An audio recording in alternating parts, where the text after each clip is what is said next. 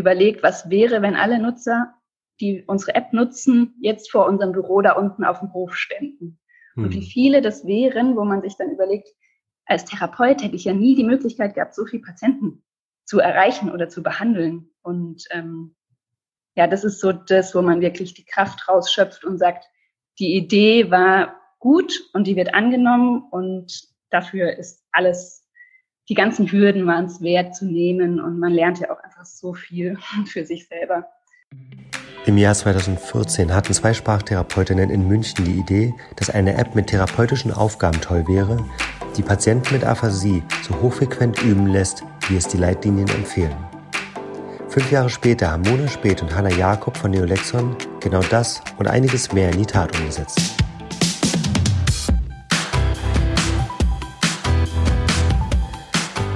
In diesem Interview spreche ich mit Hanna über diese fünf Jahre, über den Prozess hinter Neolexon, über die Hürden, die beide in dieser Zeit zu bewältigen hatten, aber auch über die Euphorie, die das Arbeiten an Produkten, die Menschen in ihrer Therapie helfen sollen, bringen kann. Am Ende gibt es noch einige spannende inhaltliche Einblicke in die Konzeption der beiden bestehenden Apps. Ebenso teilt Hanna einige Tipps, mit denen eine App für die Therapie zu einem echten Erfolg werden kann.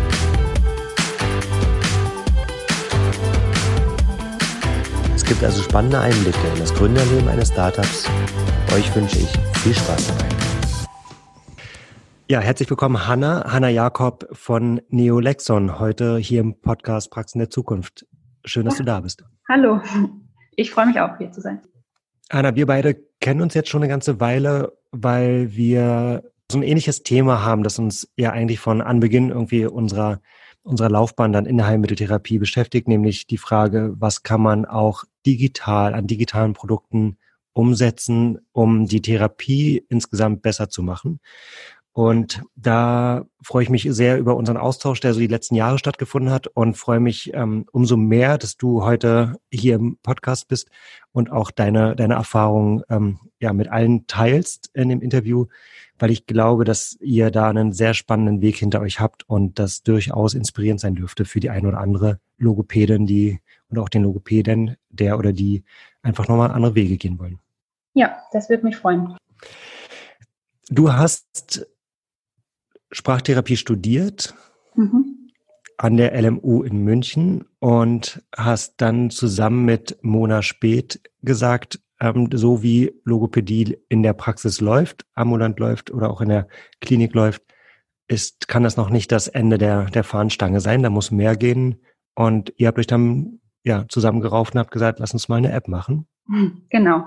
So, so hört sich die Geschichte immer recht schön an. Es war tatsächlich am Anfang auch ein sehr naiver Start ähm, aus der Praxis und Klinikerfahrung raus. Ähm, also ich war damals als Therapeutin in, in der Klinik in München tätig, auf der Frühreha, ähm, primär Dysphagietherapie, aber auch ähm, natürlich die Aphasie-Patienten dort behandelt. Und Mona war damals auch in der ambulanten Praxis und hat da einfach die ganze ja, ambulante Versorgung nach den Reha-Phasen dann mitbekommen. Gleichzeitig waren wir immer auch über das Studium und unsere Abschlussarbeiten in der Entwicklungsgruppe klinische Neuropsychologie und haben da einfach auch die Forschungsseite und wie Therapie optimalerweise gestaltet sein sollte, ähm, gehört und ähm, gesehen, die Forschung mitbekommen und genau, haben dann leider in der Praxis schnell mitbekommen, so, so einfach ist es gar nicht, optimal zu therapieren oder individuell zu therapieren und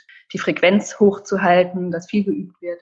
Und das, das war so der Start, also wirklich aus der Praxis raus und aus einem sehr überarbeiteten Sommer sind wir dann äh, in den Urlaub gefahren, eine Woche zusammen. Und so ist es äh, am Strand tatsächlich die Idee zu Neolexon entstanden. Die Naivität ähm, ist, glaube ich, ziemlich gesund, wenn man was gründet, weil man wüsste, wie es dann wirklich wird, wenn man dann gegründet hat, ähm, würde man es vielleicht gar nicht machen. Nee, also wir haben auch schon oft gesagt, ein zweites Mal macht man das nicht. Und es gibt ja, gerade wenn man jetzt so in einem Gründungsthema dann plötzlich drin ist, das war nie unser Ziel sozusagen oder unsere Motivation am Anfang, wir wussten auch gar nicht, wie Gründen geht natürlich, dass man da eine Firma draus machen könnte. Es war eher aus der Not raus geboren, dass wir nicht wussten, wie finanziert man das Ganze. Forschungsgelder gibt es einfach leider nicht für so anwendungsbezogene Sachen. Und ähm, genau, dann war relativ schnell klar, okay, vielleicht muss es doch in Richtung Gründung gehen. Und Gelder für eine Existenzgründung aus der Wissenschaft raus gibt es eben. Und ja, wir waren damals naiv komplett. Wir sind mit äh, zwei DIN A4 Seiten aus dem Urlaub zurückgekommen, wo unsere Idee drauf stand und sind mit diesen zwei Seiten zum Gründungsbüro an der LMU in München gelaufen, an der Uni. Und okay, so sehr spannend. Los. Hängen die beiden Seiten noch bei euch an der Wand oder habt ihr die? Ja, tatsächlich. Wir haben, sie nicht, ja? wir haben sie nicht ausgedruckt, aber wir haben einen Ordner bei uns, historische Dokumente, und da gibt es die zwei Seiten noch. Sehr spannend. Wer weiß, wozu es mal gut sein wird. Ja. Ich habe eine ganze Menge Fragen, sowohl zu den Produkten, da werden wir am Ende drauf eingehen, und wir werden und, und zu der Frage, wie lässt sich das einordnen in die, in die Therapie, welche Rolle spielen die Apps, welche Rolle spielen die Therapeuten dann überhaupt noch? Mhm. Wie, wie ist so der Prozess dann eigentlich auch in der Gründung? Wie fühlt sich das dann auch an, als Therapeutin auf einmal Unternehmerin sein zu müssen? Und würde aber, bevor wir dazu kommen, ganz gerne eure Perspektive auf die Logopädie und vielleicht auch, auch eure Haltung zu den, zu den anderen Bereichen, also grundsätzlich Heilmitteltherapie mal wissen wollen. Ihr habt in der, in der Forschungsgruppe dann kennengelernt, die ideale Art, wie Therapie stattfinden sollte und habt dann ja in der Praxis und in der Klinik die echte Therapie kennengelernt. Wo waren so die größten Lücken zwischen dem, was sein sollte und zwischen dem, was tatsächlich ist? Ähm, also für mich in der Klinik war es ganz klar, die Möglichkeit überhaupt, die Aphasie zu therapieren in der frühen Phase ähm, nach dem Schlaganfall oder nach dem neurologischen Ereignis wo die Patienten einfach häufig noch weitere Probleme haben, wie die Schluckstörung, die ich als Logopäde behandeln musste. Das heißt, ich hatte wirklich häufig einfach gar keine Zeit, überhaupt mich der Aphasie anzunehmen. Ähm, das fand ich zum Teil sehr dramatisch, weil die Patienten mit schweren Aphasien da waren und man einfach ähm, dann noch versucht hat, ihnen Übungen zu kopieren oder den Angehörigen Zettelchen in die Hand zu drücken, was sie noch üben könnten. Ähm, das war immer so mein großes Problem. Ähm, und bei Mona, was sie in der Ambulanz hatte, sie hat einfach die langjährigen Patienten, die man jede Woche einmal sieht. Ähm, und wo man einfach auch die Motivation irgendwie hochhalten muss oder das Material irgendwann das, sag ich mal, was man im Regal hat, dann auch nicht mehr so befriedigend ist, dass man sagt, ich ziehe einfach jede Woche wieder meinen Ordner raus und man hat dann angefangen oder Mona hat dann für Patienten angefangen, individuelle Übungseinheiten zu generieren oder sich auszudenken und ähm, die oft eben beinhaltet haben, dass sie Fotos suchen musste und dass sie nach Wörtern und Satzmaterial ähm, gesucht hat, das einfach für den Patienten passt.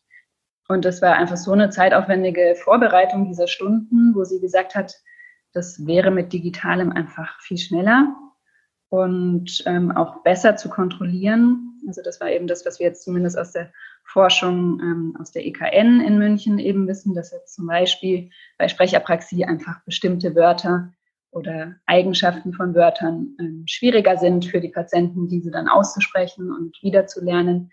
Und wir diese Faktoren der Wörter kontrollieren sollten. Und mit Papierkarten war das einfach sehr schwer zu kontrollieren.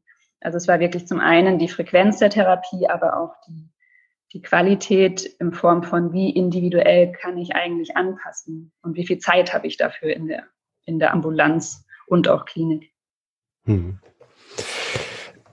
Wir sind mit unseren Therapy-Produkten ja, ähm, wir haben uns eher auf die Kinder gestürzt im allerersten Schritt, wo, wo ihr mittlerweile ja auch eine ziemlich klare Haltung zu habt. Und mhm. ähm, das, meine Beobachtung fühlt sich ähnlich an. Ich habe auch so die, den Eindruck gehabt, dass der Grund, warum Kinder so gerne ihre Therapieordner dann in der, in der Bahn vergessen oder, oder nicht zur Therapie mitbringen, dass der halt schon darin liegt, dass eben diese hundertmal kopierten und vergilbten Zettel für die mundmotorischen Übungen, wo irgendwie die Jungs den, den Piraten bekommen und die, die Mädchen dann die Prinzessin, dass die halt einfach niemand mehr vom elterlichen Tablet weglocken. Und mhm. dass tatsächlich dann die Art, wie das Material gestaltet ist, durchaus auch Auswirkungen hat auf die Motivation, dann Übungen auch zu Hause zu machen.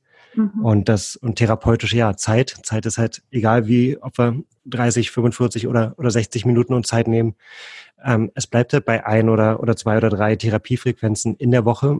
Und dann gibt's halt immer noch reichlich andere Tage, an denen man sich selber was Gutes tun kann. Und das Üben zu unterstützen und das auch ordentlich vorzubereiten, ähm, ohne, ohne viel Therapiezeit auch abzuknapsen, ist halt schon so ein Engpass in der, in der Therapie ja, für Therapeuten. Ja, auf jeden Fall. Und also wir merken auch, dass es ähm, wirklich einen Unterschied macht, ob man, also was man dem Patienten zum Üben mitgibt. Also zum einen sicherlich auch das Medium, also dass es eben auf dem Tablet natürlich viel mehr Interaktionsmöglichkeiten gibt als mir ein Blatt Papier oder ein, ein Memory-Spiel, was ich kopiere, irgendwie bietet, ähm, aber auch die Inhalte. Also für mich war es schon ähm, das Feedback zum Beispiel, was wir aus der Praxis kriegen, wenn man dann hört, okay, mein Aphasie-Patient war erst irgendwie verwirrt, dass er jetzt aussuchen kann, was er üben möchte. Also welche Wörter, welche Themengebiete.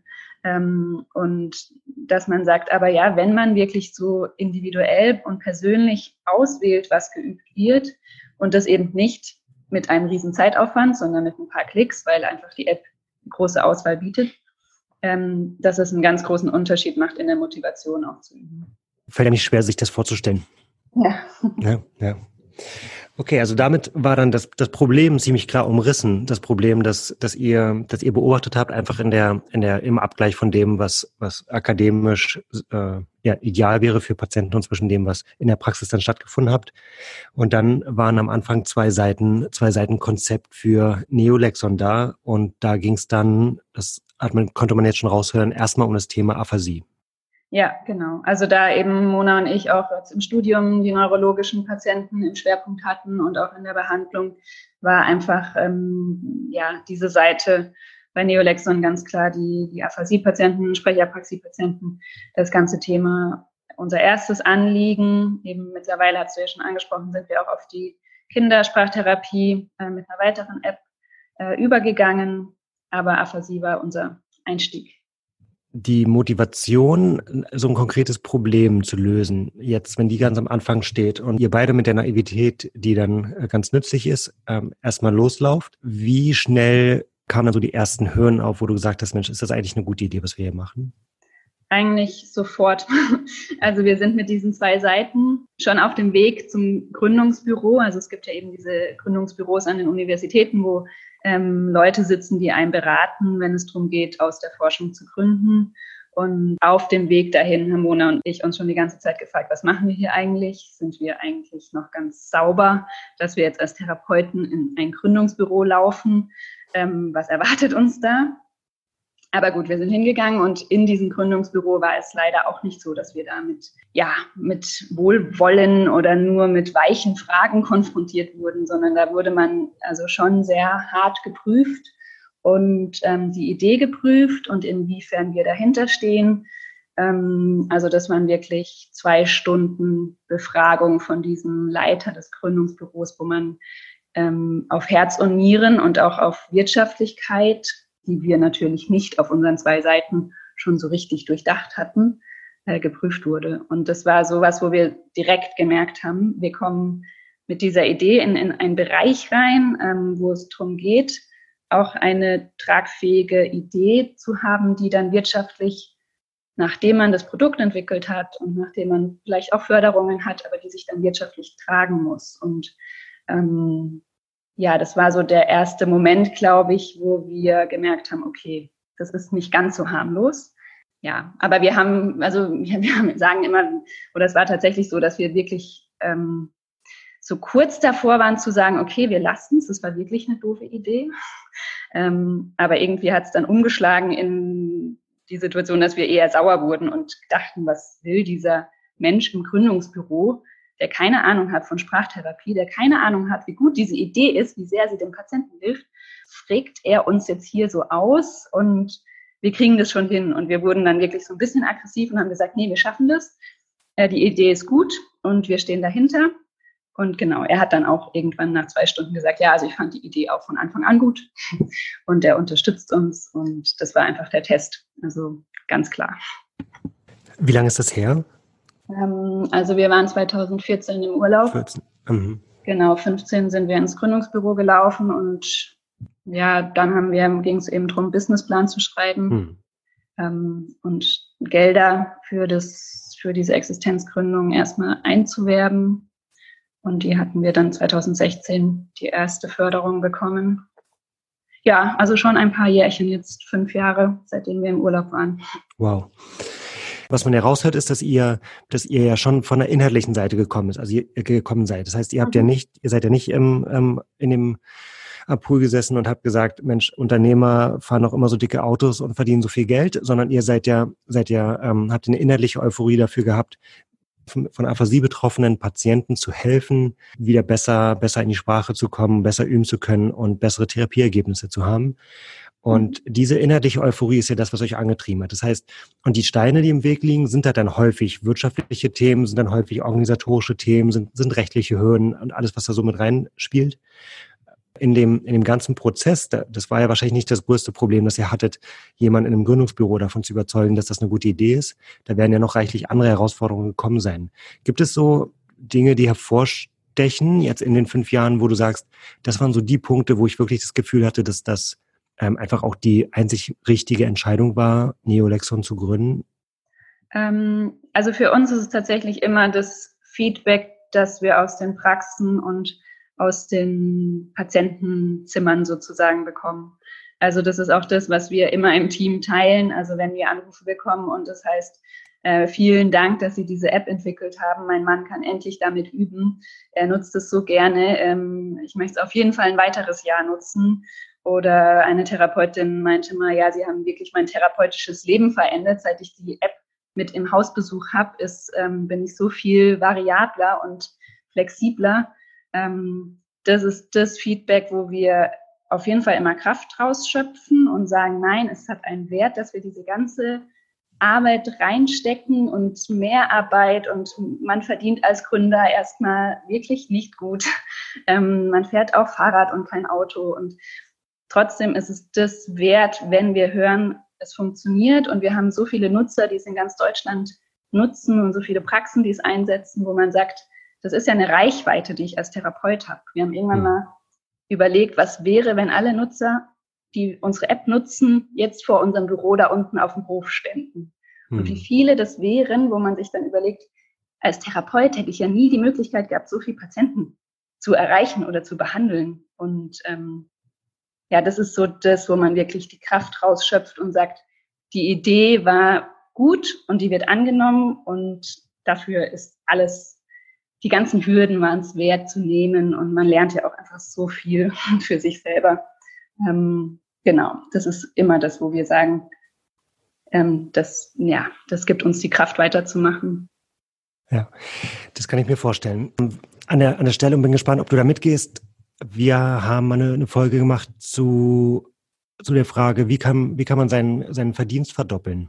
Mhm. Die These, die wir da diskutiert haben, ist, dass Geld verdienen eigentlich ganz schön einfach ist in der Theorie, weil es tatsächlich nur darum geht, Probleme zu lösen. Und, ähm, und das, was du so schön vorzeigst, ist, dass ihr eben nicht über Geld nachgedacht habt, sondern eben wirklich über das Problem und über den, den Kundennutzen nachgedacht habt und die Frage beantworten wolltet, wie können wir das aus unserem ja, Studentenzimmer heraus besser lösen. Mhm. Auf jeden Fall. Also ich glaube, dass auch das, ähm, wenn ich andere Gründungen sehe und andere Startups, die alle Ideen haben in den unterschiedlichsten Bereichen, seltenst mal, also ich kenne jetzt nicht sehr viele für Sprachtherapie, aber jeder kommt ja mit einer Idee an und manche Gründungen sind eben getrieben aus, die Idee ist darauf gefußt, dass sie Geld bringt. Und ich glaube, dass die Ideen sehr schwer haben werden. Und gerade wenn man drüber spricht, in den therapeutischen Markt, wenn man es jetzt so nennen möchte, oder in den, den ja, Sprachtherapie-Markt reinzukommen, wird man nicht ähm, erfolgreich sein, denke ich, wenn man ähm, einfach was hat, was auf, auf wirtschaftlichen ähm, Antrieb äh, raus entwickelt wurde. Und ich denke, dass das schon auch der Vorteil ist, den wir einfach mitbringen, dass wir sagen, okay, wir haben vielleicht keine BWL-Kenntnisse. Als wir unseren ersten Businessplan geschrieben haben, war Wikipedia und Google unser bester Freund, weil wir Begriffe wie Marktanalyse, Konkurrenz, Wettbewerbsanalyse und so weiter haben wir ja keine Ahnung von gehabt. Ähm, aber wir hatten halt Ahnung von der Therapie und vom Problem. Und ich glaube, von der Seite zu starten, wie du gesagt hast, ist absolut das Richtige. Und das will ich wirklich, bevor wir dann gleich zu den Produkten auch kommen, ähm, auch mal als Appell loswerden. Ich glaube, dass so viele Therapeuten und Therapeutinnen unter, also arbeiten tagtäglich und irgendeine Idee mit sich rumtragen und dann auch mal diesen nächsten Schritt gehen noch nach dem Urlaub und mal einen Prototypen bauen. Und das müssen ja nicht immer nur Apps sein, es müssen ja auch keine, keine, keine großen unternehmerischen ähm, Lösungen sein. Das ist ja manchmal ist es ja ein Therapiespiel, manchmal ist es ein Material, was man sich vorstellt. Dann sind es vielleicht ähm, irgendwelche ähm, ja auch gebastelten Dinge, die, die man irgendwie dann für, für, die, für Kinder mit anbietet oder was auch immer. Also man sieht ja in der Therapeutenlandschaft eine ganze Reihe Talente, wo sich Personen einfach Gedanken machen, wie sie ihre Passion dann auch in so einem, in irgendeiner Art von Produkt widerspiegeln lassen. Und den Appell würde ich dann wirklich auch einmal in die, in die Runde geben, dieses äh, Ausdauer haben und wirklich auch die Geduld haben, das Produkt weiterzuentwickeln, auch das Produkt dann zu hinterfragen. Ne? Ist es wirklich schon gut genug und wirklich die Geduld zu haben, da dran zu bleiben und eben so wie ihr dann auch im Zweifel mal fünf Jahre lang Gedanken, sich Gedanken darüber zu machen, wie kann man Patienten helfen, bessere Therapieergebnisse zu erzielen. Das sind ähm, schon Sachen, die die einfach Zeit brauchen. Und auch wenn wir leider dann immer mit der Anfangseuphorie denken, das geht alles ganz schnell, weil eigentlich ist in unseren Köpfen das ganz klar. Auf dem Weg dorthin entsteht ja immer irgendetwas, was uns abhält davon, wirklich ein Jahr danach schon äh, richtig durch die Decke gegangen zu sein mit unserem Produkt. Und es ist mhm. egal, ob es ein Brettspiel ist oder eine App. Mhm, auf jeden Fall. Also ich glaube, das ist auch das, was ich sagen kann, was äh, manchmal wird so gefragt, was, was sind so die, die Eigenschaften oder die Persön Gründerpersönlichkeit und sowas. Und ich habe mal einen ähm, Vortrag gehört, wo er meinte, das wäre alles Quatsch, dass man irgendwie besonders selbstbewusst, besonders äh, motiviert oder wie auch immer sein muss oder ähm, Stress und so weiter, sondern er meinte, das Einzige, was ein Gründer wirklich braucht, ist Durchhaltevermögen. Und ähm, ich glaube, das ist das, was man auf jeden Fall sagen kann. Dieses Durchhalten über so lange Zeit und ähm, das ist was, was man schon mitbringen sollte, äh, was man aber auch entwickeln kann. Also wenn man wirklich so sehr daran glaubt und sagt, das ist eine gute Sache, ja, dann, dann schafft man das auch über eine gewisse Zeit ähm, durchzuhalten. Und das habt ihr getan und ähm, da bin ich dann auch gespannt, jetzt ein bisschen mehr davon zu erfahren, wie, womit ihr dann die Therapielandschaft jetzt auch verändern ähm, werdet oder dabei seid, schon die Therapielandschaft zu verändern. Lasst uns doch gerne mal über eure Produkte reden. Die Aphasie und Kindertherapie hast du schon, schon durchblicken lassen. Wie lassen sich die einordnen in die Therapie? Also wir sind mit der Aphasie-App gestartet und prinzipiell haben wir uns schon zwei Gruppen sozusagen vorgenommen. Also einmal natürlich die Patientenseite, wo man sagt, der Patient braucht eine App, die er zu Hause auf seinem Gerät hat, mit der er zu Hause äh, zusätzlich zur Therapie üben kann. Und außerdem den Therapeuten, wo man sagt, für den wäre es ja eigentlich auch schön, wenn man ein Gerät äh, hat, was man in der Therapiestunde verwenden kann, wo Material drauf ist. Und deshalb haben wir sozusagen Apps für Patienten, die zum Eigentraining sind und auch eine Therapeuten-App, die für die Therapiestunde konzipiert ist. Wenn du die, die Zielsetzung dann be beschreibst, also die, das, was, was ja der Klassiker ist und als, als junger Unternehmer, der sich dann mit der Sprachtherapie beschäftigt hat, hat ähm, habe ich dann schon mal die These aufgestellt, gibt es eigentlich irgendeine technische Lösung, irgendwie einen bestimmten Anteil von, von Therapie, von Sprachtherapie tatsächlich unnötig zu machen über eine App. Ähm, und darum die, die Ketzosche Frage, wie lange braucht ihr denn noch, bis es gar keine Sprachtherapie in der Praxis mehr braucht? Wahrscheinlich wird es hoffentlich nie jemand schaffen. Mhm. Ähm, also das war, glaube ich, ein Gedanke, den hatten wir tatsächlich so nicht. Ähm, der ist uns dann erst begegnet, wenn man so ein bisschen über die Idee erzählt. Ähm, teilweise, dass Therapeuten natürlich die Angst äußern, ähm, ist es jetzt eine App, um die Therapiestunde zu ersetzen oder den Therapeuten zu ersetzen, wobei ich das relativ selten gehört habe vom Therapeuten. Es war tatsächlich eher, dass ähm, andere Leute, die jetzt vielleicht aus BWL-Seite kamen, diese Gedanken ähm, dann hatten. Wäre das nicht auch toll, wenn man es dann ersetzen könnte?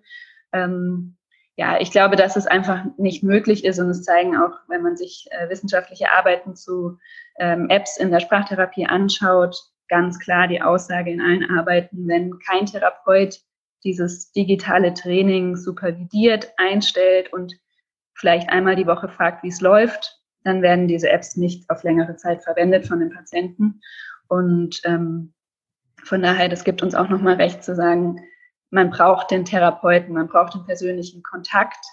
Und ein digitales Training ist immer nur eine Ergänzung. Und ich glaube, dass wir da, selbst wenn die Technik voranschreitet, wirklich nicht ähm, hinkommen werden, dass wir den, den Menschen in dem Prozess ausschalten können.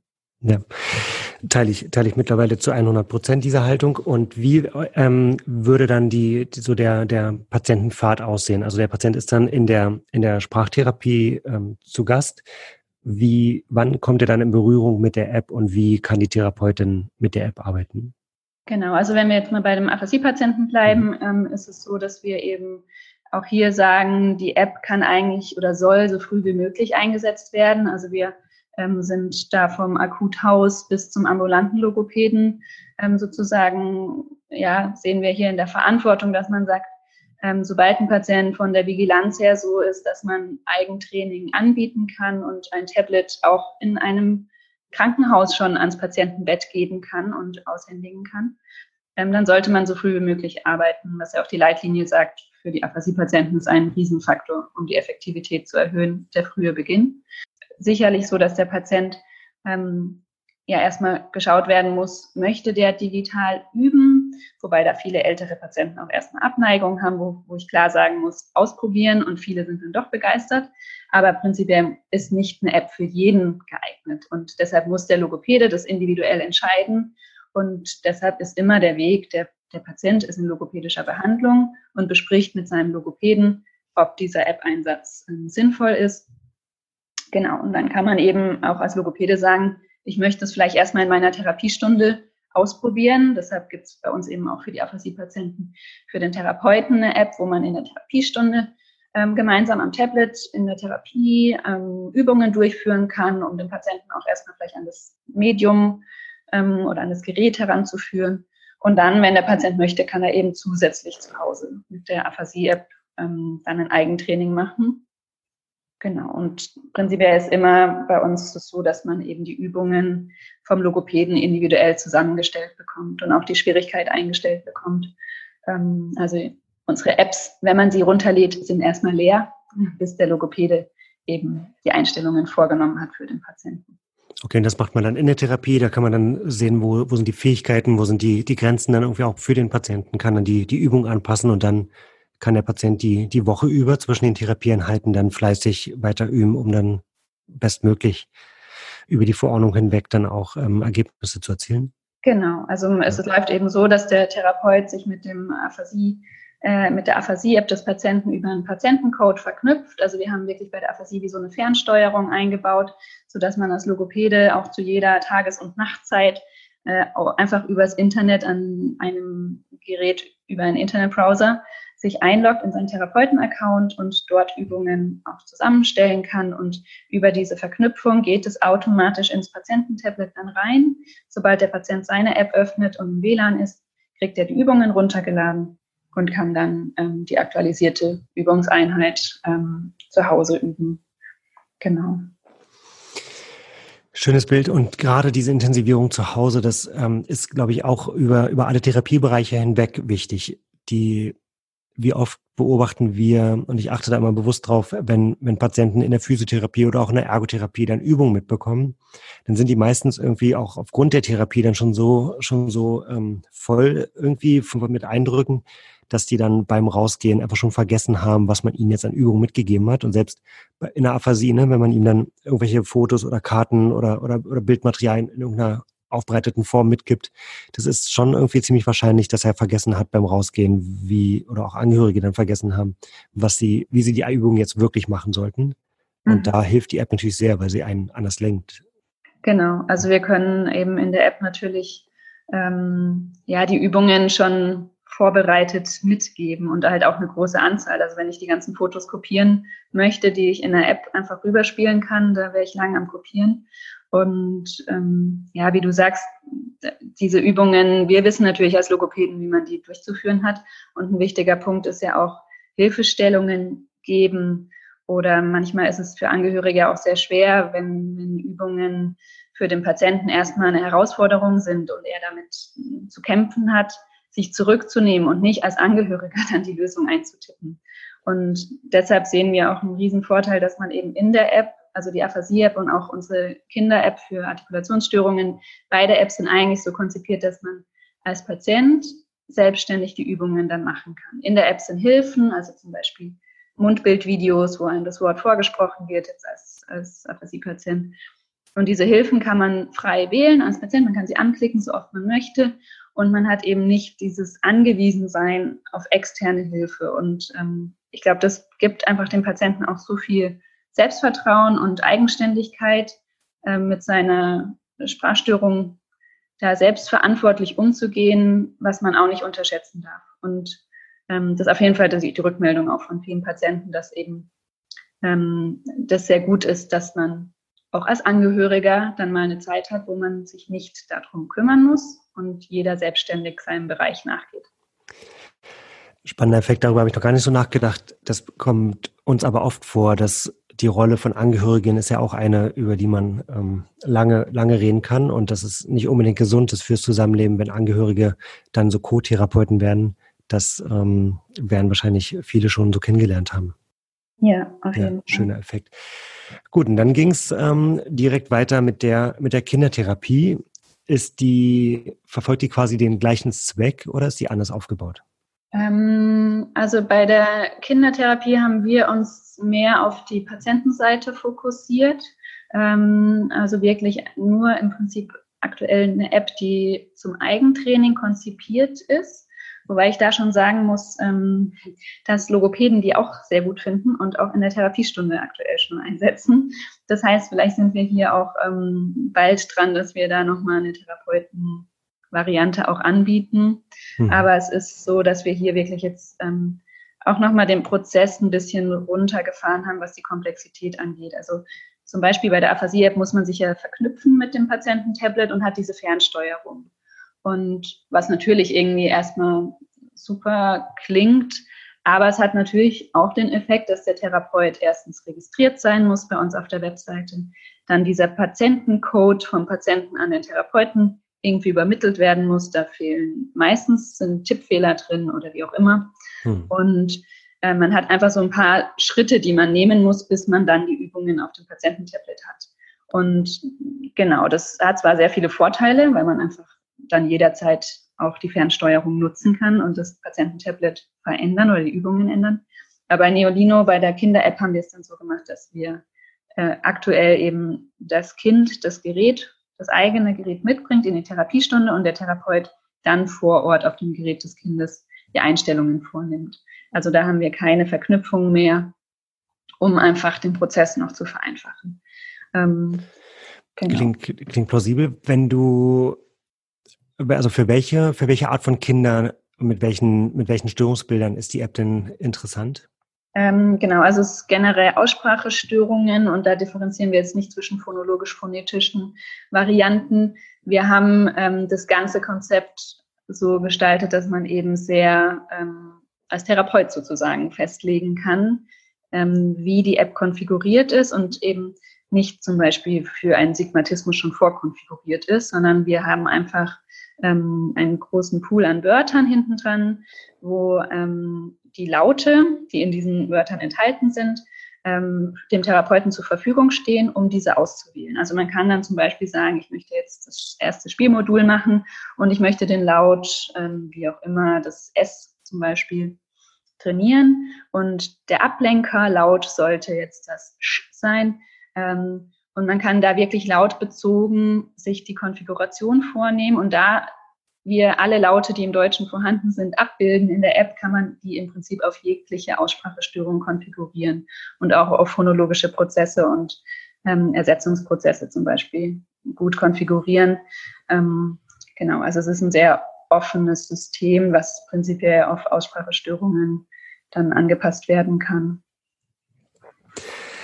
Und auf, auch da die Individualisierung scheint in meiner Wahrnehmung so der, der größte, der größte Knackpunkt dann zu sein, auf den so Therapeuten logischerweise achten, weil tatsächlich ja einfach dann in der, in der Wahrnehmung, also man hat ja immer mit Menschen zu tun ähm, und Therapeuten sind Menschen und ja auch die Patienten sind Menschen. Und tatsächlich ist die, die Frage, wie sehr wie sehr kann man die, das Produkt und die einzelnen Übungen dann wirklich auch individualisieren für den Einzelfall. Das ist ja schon etwas, also sowohl vom Therapieziel oder vom Therapiekonzept des, des Therapeuten als auch dann für die, für die Fähigkeiten und Fertigkeiten des Patienten. Individualisierung scheint ein großes Thema zu sein bei euch, ne?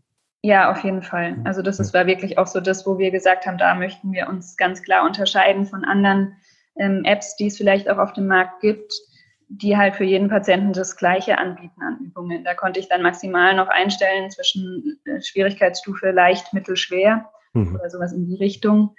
Ähm, aber zum Beispiel, welche Wörter da drin vorkommen, kann ich eben nicht konfigurieren. Und deshalb war ganz klar, dieses individuell Anpassen bei uns immer ein Riesenfaktor. Und das ist natürlich bei der Aphasie, wo man noch die persönliche Relevanz ähm, und semantischen Themenfelder abdeckt, sehr groß, aber auch bei einer App, die für Aussprachestörungen ist. Ich meine, wir wissen alle, wie die Kinder, wie unterschiedlich auch eine Aussprachestörung sein kann und welche Prozesse man ähm, dazu behandeln hat und auch welche Abfolge von Prozessen. Man macht ja nicht alles gleichzeitig. Und ähm, genau, in unserer App kann man zum Beispiel auch sagen, ich möchte, dass in allen Übungswörtern keine Plosive vorkommen oder keine Frikative oder keine Frikativcluster. Das heißt, ich kann mit einem Klick sagen, die Wörter, die in die App kommen, enthalten keine Frikativcluster, weil das für das Kind aktuell gar nicht Übungsthema ist und ähm, vielleicht zu schwierig oder es ablenken würde vom eigentlichen Üben, wo wir gerade dran sind. Und sowas ähm, so spezifisch auf Lautebene auszuwählen, kann ich nicht, wenn ich ein Memory-Spiel habe, wo eh nur 20 Wörter drin sind und dann erstmal anzufangen, alle Frikativcluster oder äh, Plosive äh, im Auslaut noch auszusortieren oder sowas, ähm, dann bin ich halt lang dabei. Und das ist absolut ein Vorteil von Technik, dass wir halt mit ein paar Klicks unser Material strukturieren können. Und für alle Physiotherapeuten und Ergotherapeuten und Podologen, die jetzt zuhören, werden, werden sich vorstellen können, dass da, dass da eine Reihe Abbiegungen dabei waren, die da jetzt zu, zu beachten sind, so dass sicherlich auch in der Physiotherapie dann eine, eine entsprechende Differenzierung dann möglich wäre, ähm, wenn man euer, eurem Konzept folgt. Ja, genau. Also es ist einfach ein Riesenaufwand natürlich auch. Wenn wir mhm. jede Funktion, die wir variabel und individuell einstellbar machen, ist von der Technik her wieder eine Programmierarbeit. Also zum Beispiel hatten wir bei der Aphasie-App, kann man eben beim mündlichen Benennen ein Mikrofon starten und dieses Mikrofon ähm, genau nimmt dann den Patienten auf, was der benennt. Mhm. Und wir hatten dann Patienten, wir hatten erst eine Standardlänge, wie lange das Mikrofon halt läuft, bis es dann automatisch stoppt. Und dann hatten wir Anrufe, die gesagt haben, könnten wir nicht die Mikrofonlänge variabel halten. Ich möchte das beim einen mit bisschen Zeitdruck machen, der soll innerhalb von fünf Sekunden benennen, der andere ist bei 20 Sekunden noch gestresst. Ähm, und dann haben wir die Mikrofonlänge variabel programmiert, sodass jetzt ein Therapeut die Mikrofonlänge einstellen kann. Mhm. Und so Sachen, ähm, das ist auch Individualisierung, also wirklich die App, wie die funktioniert, zu individualisieren. Das ist ein ganz wichtiger Faktor. Und das ist immer mehr die Rückmeldung, dass man sich dann, da wir natürlich dieses Konzept anbieten, kommen auch Anrufe. Könnte man nicht noch, ich habe einen Patienten, der hat zum Beispiel ein Neglect, könnte man nicht die Bilder alle nur links anordnen oder könnte man die Buchstaben nur auf die rechte Seite schieben? Und ähm, das ist immer ein Abwägen von Programmieraufwand und Individualisierung, die gewünscht ist. Aber man kann ahnen, wie, wie kleinteilig so ein, so ein Produkt dann schnell wird, ja, und wie, wie aufwendig dann der, der Prozess auch ist, bis, bis ein Produkt rauskommt, bei dem dann wirklich auch Therapeuten sagen, die Mühe mache ich mir, mich einmal damit auseinanderzusetzen, um zu verstehen, wie diese, die, die Benutzung dieser App dann wirklich auch ähm, stattfindet, um sie dann irgendwann dann auch wieder zeitsparend bei Patienten einzusetzen. Ja, das ist ein wichtiger Faktor. Also ich glaube, gerade wenn man über Digitales redet und jetzt Therapeuten zuhören, die vielleicht überlegen, oh, vielleicht sollte ich in meiner Praxis doch auch mal mit Tablet arbeiten. Ich weiß, dass die Sorge bei sehr vielen ist oder auch begründet, ähm, der Zeitfaktor, sich mit neuen Sachen ähm, auseinanderzusetzen. Ich weiß ganz genau, dass man keine äh, Zeit dafür eigentlich hat, jetzt, sich in Software einzuarbeiten. Und ähm, deshalb ist bei uns auch immer ein riesenhoher Stellenwert, dass wir einfach erreichbar sind dass man uns anrufen kann und da keine Hotline dran ist, sondern wirklich jemand bei uns im Büro. Äh, wir sind auch Sprachtherapeuten. Wenn man ganz spezifische Fragen hat, kann man da auch für Patienten therapeutische Fragen loswerden. Und ganz wichtig ist uns, dass, dass man sich rantraut. Also, dass man, wenn man Interesse hat, man kann über die Webseite sich natürlich Infos holen und unsere Videos anschauen, wie die App aussieht und funktioniert. Ähm, aber man darf uns auch anrufen. Und das sollte bei einer Software, die für die Therapie ist, ähm, oder ist uns zumindest wichtig, dass man diesen Service mit dazu anbietet. Das ist natürlich ein Kostenfaktor, weil dann Leute hier sitzen müssen und wir schon zahlreiche Anrufe bekommen, auch von Patienten.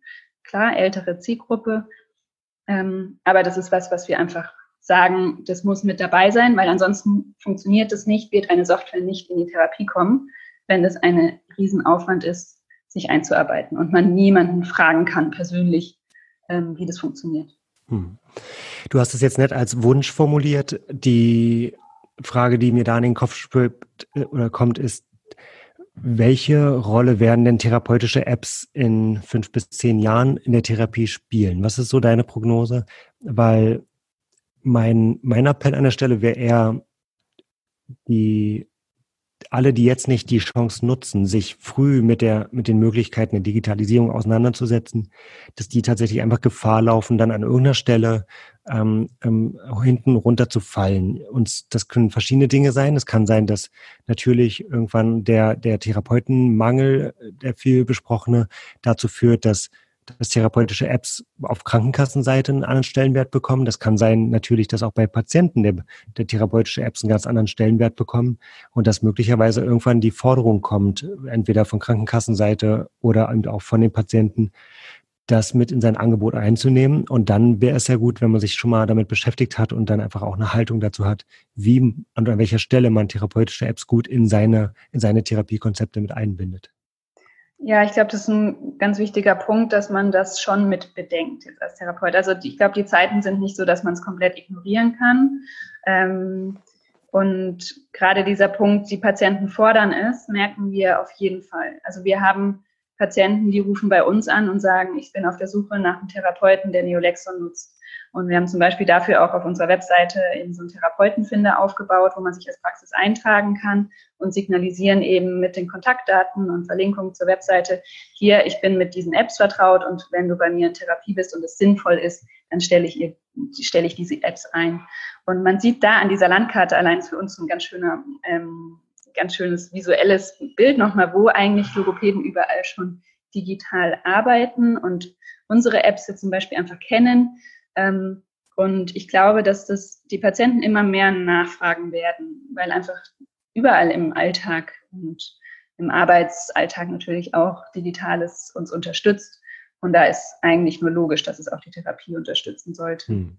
Und auch gerade der Faktor, wenn die Krankenkassen ähm, die Kosten irgendwann übernehmen, wo wir jetzt auch mittlerweile schon ganz gut dabei sind, dass eben die Apps von einigen Kassen gezahlt werden und zum Beispiel eben die Neolino-App für Kinder von der Techniker Krankenkasse, als eben die größte Kasse in Deutschland erstattet wird. Da merken wir einfach, ähm, die Patienten fragen die dann natürlich bei Logopäden auch nach. Also wenn ich bei der Techniker versichert bin und diese App umsonst bekommen kann, dann frage ich meinen Logopäden, stellst du mir das ein? Kennst du die? Findest du die gut? Und da hatten wir schon auch einige Anrufe, wo dann Logopäden sich daraufhin natürlich bei uns informiert haben und gesagt, ja, ich habe jetzt hier Kinder, ähm, die kommen mit dieser App und möchten die nutzen. Ähm, jetzt muss ich mich mal mit euch beschäftigen. Ich habe schon von euch gehört, aber hatte nie die Zeit. Ähm, und diesen Faktor, glaube ich, der wird wahrscheinlich immer mehr kommen, wenn Apps in die Erstattung kommen. Und dann ist es schon ratsam, dass man einfach dann sich da auch mit der Zeit geht und sich damit beschäftigt. Hm. Und das ist dann schon eine ziemlich klare Prognose für das, was dann in der Zukunft kommen wird. Ähm, die Erstattung durch die Krankenkassen sind, ist ein Thema, bei dem vor, vor so, ja, wahrscheinlich sogar vor ein bis zwei Jahren ähm, bei unseren Gesprächen noch nicht dran zu denken war. Das ist ja ein Riesenschritt für euch und ein Riesenqualitätsmerkmal auch, dass die Techniker Krankenkasse sagt, die App hat die Qualität, dass wir die ähm, bezahlen, extra bezahlen neben der Therapie für, für Kinder. Ja, genau. Also das war ein, ein langer, langer Weg. Ähm, wir müssen eben mit jeder Krankenkasse einen eigenen Vertrag aktuell aushandeln und auch für jede einzelne App von uns einen eigenen Vertrag aushandeln, damit die Kosten von der Kasse übernommen werden. Ähm, aber genau, also man findet die Kassen, die schon zahlen, auf unserer Webseite und es werden immer mehr. Ähm, und man hat einfach natürlich dadurch eine viel bessere Möglichkeit, die Patienten zu versorgen, weil wir müssen nicht drum rumreden. Ähm, unsere Apps erscheinen, wenn man sie mit einer, einer normalen App für 1,90 Euro Vergleich natürlich erstmal teuer. Ich meine, das sind zertifizierte Medizinprodukte. Wir halten den Datenschutz ein. Ähm, und die Entwicklungskosten sind deshalb einfach auch sehr viel höher, als wenn wir einfach unsere Daten sonst wo lagern würden, hm. zum Beispiel. Ähm, also wir haben die Voraussetzungen, ähm, die Voraussetzungen, um von Kassen erstattet zu werden. Und die Kosten sind aber dadurch natürlich höher als bei anderen Apps. Und wenn die Krankenkasse diese Kosten für den Patienten übernimmt, haben wir natürlich eine viel größere Chance, eine Verbreitung zu erlangen, die man einfach in so einem kleinen Markt wie der Sprachtherapie braucht, um wirtschaftlich das Projekt oder das Unternehmen weiterzuführen. Deshalb Kostenerstattung durch Krankenkassen ist unser größtes Ziel, wo wir hinkommen müssen, damit wir auf Dauer hier weiter Apps entwickeln können. Und ein Punkt, an den ich lange nicht geglaubt habe, dass es überhaupt irgendwie geht, als, als kleiner Anbieter, der dann, der dann mit den großen Kassen bricht. Das finde ich, ähm, um das mal so von außen auch wieder zu spiegeln, ziemlich beeindruckend und ähm, ähm, ziemlich stark, dass ihr das hinbekommen habt. Ähm, und das wäre tatsächlich so für den Abschluss eine Frage aus einem ganz eigenen Interesse ähm, rund um die rund um die eigene Persönlichkeitsentwicklung. Ähm, würdest du dich gerade eigentlich noch als Sprachtherapeutin bezeichnen oder eher als Unternehmerin? Gute Frage, beides eigentlich. Also manchmal sagen wir, ich bin ursprünglich Sprachtherapeutin, ja. ähm, gerade wenn man sich so im, im Gründungskontext irgendwo vorstellt. Ähm, aber gut, ich glaube, wenn man das Ganze studiert hat, ähm, wir haben auch die Doktorarbeiten äh, in dem Bereich der Sprachtherapie gemacht zum Beispiel und man hat viel Patientenkontakt gehabt und praktisch gearbeitet, dann ist man Sprachtherapeutin, auch wenn man ein Unternehmen hat. Das möchte ich jetzt nicht ablegen. Ähm, ich arbeite aber aktuell nicht in der Therapie, sondern ich arbeite im Prinzip für die Therapie, dass man versucht, sie zu verbessern.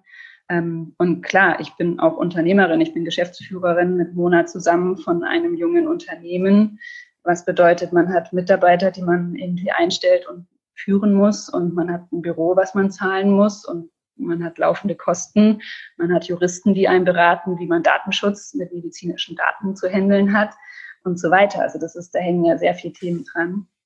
Und deshalb muss man auch Unternehmerin sein, ansonsten ja, ist man da ja auch nicht professionell unterwegs und wird irgendwann ein Problem kriegen, das langfristig zu machen. Aber man, man lernt es nach und nach. Also wir waren es am Anfang überhaupt nicht. Wir, wir kamen aus dem Urlaub mit zwei Seiten und das war's. Das, ähm, ich arbeite nicht in der Therapie, ich arbeite für die Therapie, ist der Satz, ähm, der für mich jetzt stellvertretend für für dich steht und stellvertretend für die, für die Folge heute, ähm, finde ich ein, eine spannende Perspektive und eine, und eine wertvolle, einen wertvollen Perspektivwechsel, der vielleicht den einen oder anderen ähm, inspiriert, tatsächlich auch mal die, all die Missstände, die man so beobachtet in der, im alltäglichen Arbeiten, ähm, mal nicht nur, nicht nur nörgeln zu betrachten, sondern tatsächlich auch mal, und sei es dann im Urlaub am Strand, mal zu hinterfragen, was könnte ich persönlich tun, um für die Therapie zu arbeiten, was kann ich persönlich tun, um an der Beseitigung dieser Missstände, sei es politisch und, und, und gesellschaftlich irgendwie, aber eben gerne ja dann auch unternehmerisch mit ganz konkreten Lösungen und mit den, mit all den, den Chancen und, und Möglichkeiten, die das bietet, das selbstbestimmt irgendwie einfach besser zu machen und da, da einen positiven Einfluss zu nehmen ähm, da einen Beitrag zu leisten, finde ich toll. Also ich arbeite nicht an der Therapie, ich arbeite für die Therapie, ähm, finde ich einen grandiosen Satz. Okay, gut. Ist mir gerade spontan eingefallen. Aber Schön. Ganz gut. Hanna, ganz, ganz herzlichen Dank ähm, an dich für die, für die Zeit und für, die, für, die, für den offenen Austausch zu dem, was ihr da beide durchgemacht habt in der, in der Phase der Gründung. Und ähm, vielen Dank auch für die Darstellung der Produkte. Ich bin sehr, sehr beeindruckt von, von eurem Werdegang und freue mich, dass, dass ähm, ja, ihr, noch, ihr noch da seid und wir noch, noch, lange, noch lange sprechen können und dass, ähm, dass das so erfolgreich läuft. Ja, das hoffen wir auch, dass es so weitergehen kann ähm, und wir das Digitale bisschen in die Therapiezimmer bringen. Das ist einfach unser Anliegen, weil es sehr viel auch sehr gut machen kann in der Therapie. Ja, davon bin ich überzeugt und ähm, bin gespannt auf, auf Feedback, wenn ihr Fragen an, ähm, an Hanna habt, an das ganze Team von Neolexon habt oder, oder sagt, da gäbe es noch irgendwie Diskussionsbedarf ähm, rund um das, rund um das Thema, rund um die, rund um die Apps, rund um die Frage, wie kann man Apps einbinden, an welcher Stelle und so weiter und so weiter, dann ähm, meldet euch gerne an info@praxenderzukunft.de. Da freuen wir uns immer über Rückmeldungen, über Kritik und über Nachfragen. Ähm, gerne lade ich euch beide dann vielleicht auch mal zusammen ein, dass wir, dass wir dann darauf noch zusammen eingehen. Ähm, bin gespannt, wo eure Reise so in den nächsten ein, zwei, drei, vier, fünf Jahren hingeht, ähm, nachdem ich die letzten fünf Jahre ziemlich beeindruckend finde. Ja, schauen wir mal.